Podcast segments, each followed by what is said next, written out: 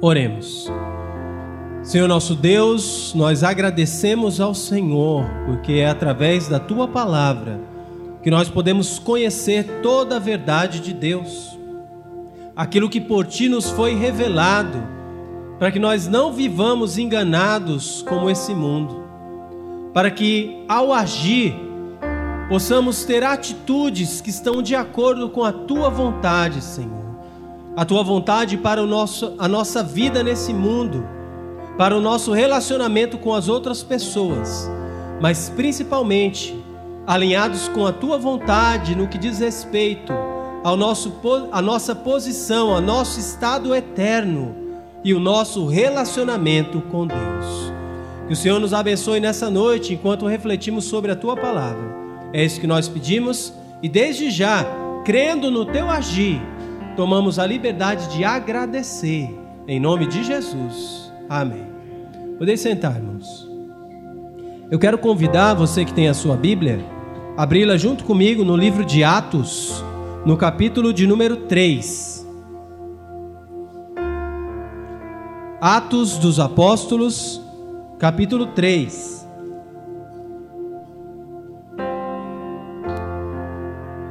O livro de Atos fala do desenvolvimento da igreja após a ascensão de Jesus Cristo. Jesus Cristo veio, realizou o seu ministério terreno, depois subiu para o céu e a partir dali os seus discípulos continuaram pregando e proclamando as verdades a respeito da salvação que está em Cristo Jesus. No capítulo 2 de Atos, nós vemos o início da igreja no dia de Pentecostes, e a partir dali o Espírito Santo vem habitar naquele que confia em Jesus Cristo. E Pedro, um desses, faz o seu primeiro discurso, a sua primeira pregação, e como resultado, mais de 3 mil pessoas confiam em Jesus Cristo, depositam nele a sua fé e são também batizados. E nós chegamos ao capítulo 3, onde nós vemos um evento espetacular, uma cura sobrenatural que acontece num homem coxo. E é esse o texto que nós vamos ler e nele refletir em algumas verdades sobre a Páscoa. Espero que todos tenham encontrado Atos, capítulo 3, a partir do verso 1. Eu estou com a versão atualizada das Escrituras e nela a palavra de Deus nos diz assim: Pedro e João subiam ao templo para a oração da hora nona. Era levado um homem coxo de nascença, o qual punham diariamente à porta do templo, chamada Formosa, para pedir esmola aos que entravam. Vendo ele a Pedro e João, que iam entrar no templo, implorava que lhe dessem uma esmola. Pedro, fitando juntamente com João, disse: Olha para nós. Ele os olhava atentamente, esperando receber alguma coisa. Pedro, porém, lhe disse: Não possuo nem prata nem ouro, mas o que tenho, isso te dou. Em nome de Jesus Cristo, o Nazareno anda. E tomando-o pela mão direita, o levantou. Imediatamente os seus pés e tornozelos se firmaram. De um salto se pôs em pé, passou a andar e entrou com eles no templo, saltando e louvando a Deus. Viu todo o povo a andar e a louvar a Deus, e reconheceram ser ele o mesmo que esmolava assentado à porta formosa do templo. E se encheram de admiração e assombro por isso que lhe acontecera. Verso 11: Apegando-se ele a Pedro e a João, todo o povo correu atônito para junto deles, no pórtico chamado de Salomão. À vista disso, Pedro se dirigiu ao povo, dizendo: Israelitas, por que vos maravilhais disso? Ou por que fitais os olhos em nós, como se pelo nosso próprio poder ou piedade o tivéssemos feito andar? O Deus de Abraão, de Isaque e de Jacó, o Deus de nossos pais, glorificou a seu servo Jesus, a quem vós traístes e negastes perante Pilatos, quando este havia decidido soltá-lo. Vós, porém, negastes o santo e o justo, e pedistes que vos concedessem um homicida. Dessarte, matastes o autor da vida, a quem Deus ressuscitou dentre os mortos, do que nós somos testemunhas. Pela fé em o nome de Jesus, é que esse mesmo nome fortaleceu a esse homem que agora vedes e reconheceis. Sim, a fé que vem por meio de Jesus deu a este saúde perfeita na presença de todos vós. E agora, irmãos, eu sei que o fizestes por ignorância, como também as vossas autoridades, mas Deus assim cumpriu o que dantes anunciara por boca de todos os profetas, que o seu Cristo havia de padecer. Arrependei-vos, pois, e convertei-vos, para serem cancelados os vossos pecados, a fim de que, da presença do Senhor, venham tempos de refrigério, e que envie Ele o Cristo, que já vos foi designado Jesus. Amém? Vamos parar aí, já é suficiente para nossa reflexão nessa noite. Nós estamos hoje celebrando a Páscoa. E talvez na mente de alguns a Páscoa é um evento do passado. Afinal de contas, quando nós falamos de Páscoa, nós falamos da morte, sepultamento e ressurreição de Jesus. E quando é que isso aconteceu? Pelo menos dois mil anos atrás, um pouquinho mais. Então, quando nós falamos de Páscoa, porque dois mil anos depois da ressurreição de Cristo, depois da sua morte, nós ainda falamos de Páscoa. Não tem assuntos mais atuais que nós precisamos considerar e avaliar e investir a nossa vida nele? A verdade é que a Páscoa, a morte, o sepultamento, a ressurreição de Cristo continua sendo tão atual quanto na época em que Jesus esteve aqui. Você percebeu na leitura? A gente chega até a ficar com raiva desse povo judeu, não é verdade? Olha só o que eles fizeram com Jesus. Talvez você, como outros, já pensaram assim. Mas pessoas que têm pensado desse jeito, têm se deixado levar por um pensamento que não reflete a verdade da palavra de Deus. Seriam os judeus os responsáveis pela morte de Jesus? Você acompanhou no verso 13 e verso 14. Eu vou ler novamente. O Deus de Abraão, de Isaac e de Jacó, Deus de nossos pais, glorificou a seu servo Jesus, a quem vós traístes e negastes perante Pilatos, quando este havia decidido soltá-lo. Vós, porém, negastes o santo e o justo, e pedistes que vos concedessem um homicida. Os judeus traíram Jesus, negaram Jesus Cristo e escolheram um homicida. Evidentemente se tornaram culpados diante de Deus por causa disso. Mas aquilo que aconteceu há mais de dois mil anos atrás continua sendo uma realidade ainda hoje ainda hoje, homens e mulheres, talvez eu possa dizer, você tem traído Jesus Cristo, continua a negar a pessoa de Jesus Cristo, quem Ele é de fato, não quem você acha que Ele é,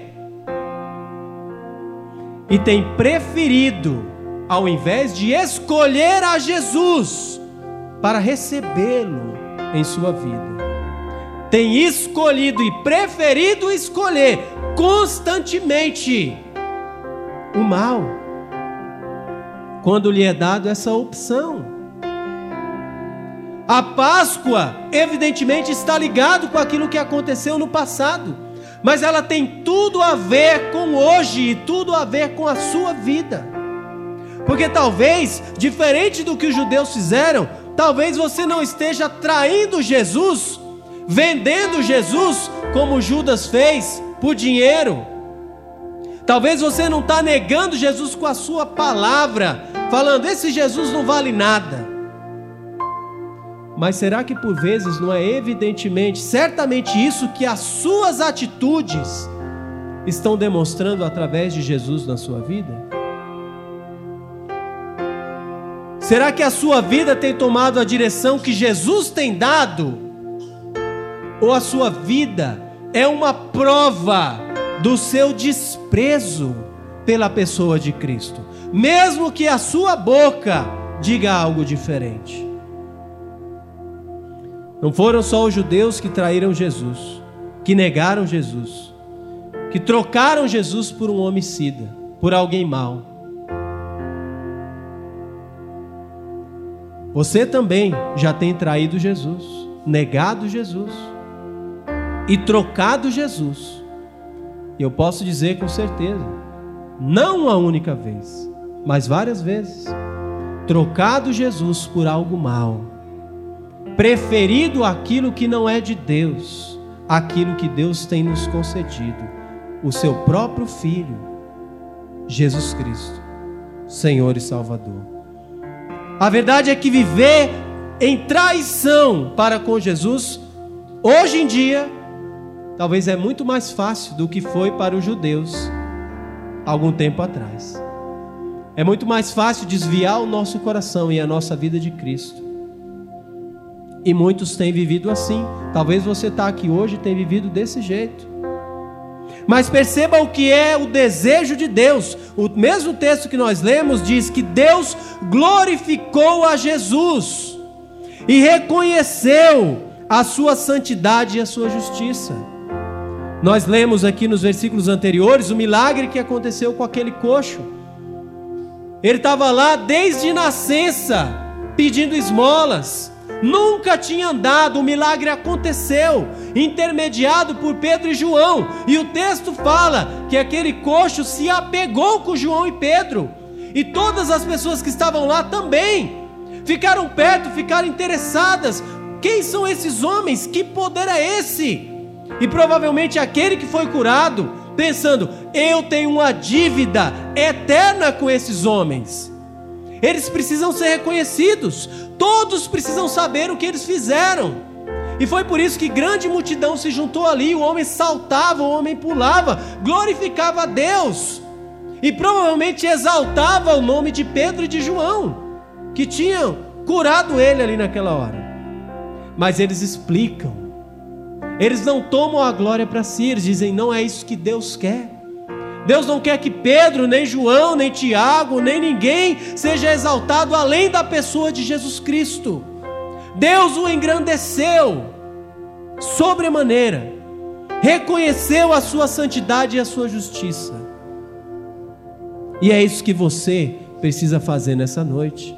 Será que a sua vida tem engrandecido a esse Jesus? Esse Jesus que já foi tantas vezes rejeitado e traído tem sido hoje rejeitado e traído por você? Ou a semelhança do que Deus espera, ele tem sido engrandecido através da sua vida? Você é capaz de responder essa pergunta. Você pode trair e negar a Jesus ou engrandecer a Jesus Cristo, reconhecer a sua santidade e a sua justiça, como é a vontade de Deus ainda nessa noite. O verso 15 e 16 vão dizer que os judeus mataram o autor da vida. E eles mataram Jesus por um motivo claro. Jesus, as pessoas estavam ouvindo da mensagem de salvação pela fé em Cristo. Muitos estavam crendo e os judeus sentindo inveja e querendo como que cortar a possibilidade de salvação para aqueles que estavam ouvindo, mataram Jesus para que ninguém cresce nele. E ainda hoje, pessoas continuam matando o autor da vida. E talvez uma dessas pessoas seja você. Nós estamos vendo aqui que, lendo a Bíblia de uma maneira superficial, alguém pode ficar com raiva dos judeus, pensando que eles são os responsáveis pela morte de Jesus. Inclusive, muitos já pensaram assim e perseguiram os judeus e perseguem até hoje. Mas não é isso que a Bíblia diz. Nesses dias de celebração de Páscoa em casa, ensinando e relembrando essa história para os meus filhos, então conversando com Josué, eu falei para ele: Josué, você está vendo aí como é possível trair Jesus? Olha aqui como Jesus foi traído. E você sabe quem foi o responsável pela traição de Jesus? Ele disse: Sei, foi Judas. Né? E disse assim, já como quem diz: Ai, se eu pego esse Judas, né? E eu disse: É Judas também. Judas também. Mas a morte de Jesus só foi necessária por causa do pecado não de Judas por causa do pecado de Judas, por causa do pecado do Júnior, por causa do pecado do Josué e por causa do seu pecado. Se você e eu fôssemos obedientes a Deus em tudo, Jesus Cristo não precisaria morrer, porque ele não tem pecados dele. Ele morreu pelos pecados de outros, aqueles que nele confiam, inclusive eu, inclusive você, se você confia nele. Eu não sei o quanto você tem entendido isso, mas você foi responsável pela morte de Cristo. Você pode agora, se quiser, sinceramente, lembrar dos pecados que você tem cometido contra Deus. E não vai precisar gastar muito tempo, não. Eu sei disso porque eu consigo lembrar dos meus. E eu sei que você também é capaz de lembrar. Seja em pensamento, seja em palavras, seja em ação aquilo que fazemos, talvez escondido, quando ninguém está vendo. Talvez na frente de outras pessoas, quando tratamos as pessoas de maneira errada, diferente do que Deus espera. Todos esses são pecados. Ah, nunca matei ninguém, nunca roubei um banco. Mesmo assim, você tem pecado e agredido o coração de Deus. E por causa desse pecado, o seu destino é o inferno. A não ser que Cristo pague o preço dos seus pecados, e ele já pagou. Pagou o preço para todos aqueles que nele confiam. Se você não tem confiado em Cristo para o perdão do seu pecado, não se engane. O fato de Cristo ter morrido dois mil anos atrás nunca vai mudar. Jesus morreu e ressuscitou para a salvação de todo aquele que crê nele. Isso nunca mudará. Mas o fato de Jesus morrer não salva você automaticamente. Você precisa clamar pela salvação de Jesus Cristo. Ele derramou sangue puro, verdadeiro, santo, para conquistar a salvação de todos aqueles que creem nele. Versos 17 e 18 aqui falam que os judeus agiram com ignorância e sem saber o que faziam. Eles estavam lá clamando pela crucificação de Jesus. E foi exatamente isso que aconteceu. Mas o verso 17 diz: E agora, irmãos, eu sei que o fizestes na ignorância. Pedro não está dizendo que eles fizeram algo mal sem saber. É lógico que eles sabiam que matar Jesus era errado. Mesmo assim fizeram, pelos seus corações maus. Mas não foram só os judeus daquela época. Eu e você concordando ou não, a verdade revelada de Deus é que o nosso coração é tão mau quanto o daqueles homens. O pecado também habita no seu coração, assim como habita no meu, no, em cada um de nós. E o texto diz então que eles fizeram isso na ignorância, mas não na ignorância de não saber que aquilo era errado, mas na ignorância porque não entendiam que Deus estava agindo em um plano maior a morte de Jesus não era só um evento de um homem que se dizia Deus morrendo na cruz, injustamente. Deus estava agindo para cumprir as suas promessas e fazer valer o seu plano estabelecido mesmo antes da fundação do mundo, de exaltação da pessoa de Cristo, de tornar Cristo o Salvador o Cordeiro que derramou o seu sangue e que, pagando o preço pelos nossos pecados, conquistou corajosamente e definitivamente a salvação para aqueles que creem nele.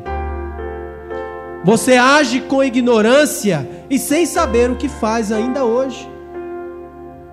Muitos têm vivido assim. Olham simplesmente o que está acontecendo à sua volta, sem entender o plano maior, sem perceber a mão de Deus naquilo que acontece. Quantas pessoas estão se queixando por uma doença, estão se queixando por falta de um emprego, estão se queixando por problemas de relacionamento dentro das suas casas, pensando que aquilo ali é tudo, porque é só aquilo que eles conseguem enxergar, mas esquecem que o nosso Deus está agindo sobre tudo, em todos, e que Deus usa todas essas coisas para nos atrair para Ele, para nos fazer perceber o quanto nós somos fracos, o quanto nós somos falhos e o quanto precisamos de Jesus na nossa vida. Quantas pessoas têm perdido entes queridos, pai, mãe, filhos, amigos tão chegados.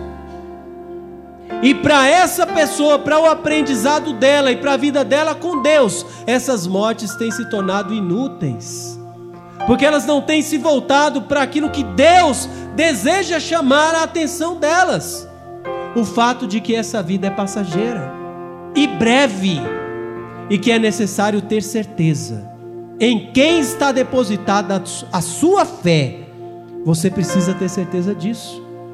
E se ela estiver depositada em qualquer outra pessoa que não o Senhor Jesus Cristo, a sua fé é uma fé morta e não conduzirá você a Deus. Mas se a sua fé tem sido depositada em Cristo Jesus, você tem a esperança da glória, porque Jesus veio, viveu, morreu e ressuscitou e permanece vivo para a sua santificação e para a nossa salvação. Os judeus erraram, verso 19 diz que eles erraram, e por isso os pecados deles permaneceram contra eles. Ainda hoje, Outros, como eu e você, que não são judeus, continuamos errando contra Deus. E se permanecemos assim, os nossos pecados continuam atestando contra nós. Mas Deus oferece, no verso 19: Arrependei-vos e convertei-vos para serem cancelados os vossos pecados. Será que algo hoje ainda impede você de, partindo desse mundo, entrar na presença de Deus para viver com Ele eternamente? Se tem algo que impede você, são os seus pecados. Mas hoje, Deus oferece em Cristo Jesus o cancelamento dos seus pecados. Você pode sair daqui com a sua cédula em branco, totalmente purificado, não pelo que você vai fazer daqui para frente, mas pelo que Cristo já fez, a sua vitória sobre o pecado e sobre a morte. E verso 20, por fim, nos diz que os judeus andaram longe de Deus e sem a verdadeira paz e o descanso real. Mas no verso 20 nos diz assim: a fim de que da presença do Senhor venham tempos de refrigério e que envie ele o Cristo, que já vos foi designado Jesus. Jesus Cristo desceu do céu e veio à terra com uma missão Jesus cumpriu a sua missão, derramando o seu sangue puro na cruz do Calvário. O Cordeiro de Deus, para que não fosse mais necessário sacrifício de animal, porque o sacrifício supremo, o sacrifício do próprio Deus, foi realizado na pessoa de Cristo. Ele cumpriu a sua missão, voltou ao céu, permanece vivo, assentado à direita do Pai. E esse versículo nos diz que ele que foi designado Salvador voltará. E ele voltará trazendo para a vida daqueles que confiam nele verdadeira paz e verdadeiro descanso eterno. Ele fala de tempos de refrigério. Enquanto muitos têm vivido nesse mundo e só conseguem ver aquilo que os olhos físicos são capazes de ver, é instabilidade no governo, é problemas dentro de casa, são relacionamentos quebrados, são problemas na área financeira e tudo que está por aí. Alguns tirando até a própria vida. Nós, pela esperança e fé que temos em Jesus, esperamos algo superior e melhor. O retorno de Jesus Cristo, que já esteve aqui uma vez e estará novamente, talvez ainda hoje. Talvez ainda hoje Jesus retorne para buscar aqueles que confiam nele, porque ele vive, e esse é o verdadeiro sentido da Páscoa. Jesus vive e oferece salvação e vida eterna para todo aquele que nele crê, inclusive você, ainda hoje, dois mil anos após a sua primeira vinda. E a salvação de Cristo continua disponível enquanto você está vivo. Será que você tem feito como os judeus do passado? Negado a Cristo? Vivido longe de Deus? Quando a salvação de Cristo está disponível para você recebê-la ainda hoje? Arrependa-se, creia em Jesus Cristo, Ele está vivo, você deve glorificá-lo, crer nele, confessar os seus pecados a Ele e esperar pela sua volta. Esse será o dia mais maravilhoso para aqueles que creem em Cristo. Que Deus nos abençoe e que nesse, nesse tempo de celebração de Páscoa, a nossa esperança continue viva, assim como Cristo vive no meio de nós. Amém? Curve sua cabeça, nós vamos orar. E após essa oração, convido os irmãos do coral que farão a sua apresentação de Páscoa. Senhor nosso Deus, nós agradecemos pela tua palavra. A tua palavra nos diz que é desejo do Pai que Jesus Cristo seja engrandecido, seja adorado, seja reconhecido pelo seu supremo poder. O seu poder demonstrado dois mil anos atrás, quando venceu a morte e ressuscitou ao terceiro dia. Mas o seu poder manifestado ainda hoje na vida de homens e mulheres que confiam nele. Homens e mulheres que recebem de Cristo verdadeira salvação e vida eterna. Recebe a nossa adoração, esses louvores que agora serão cantados, dedicamos ao Senhor como oferta de gratidão por quem o Senhor é e pelo que o Senhor tem feito por nós. Em nome de Jesus oramos. Amém.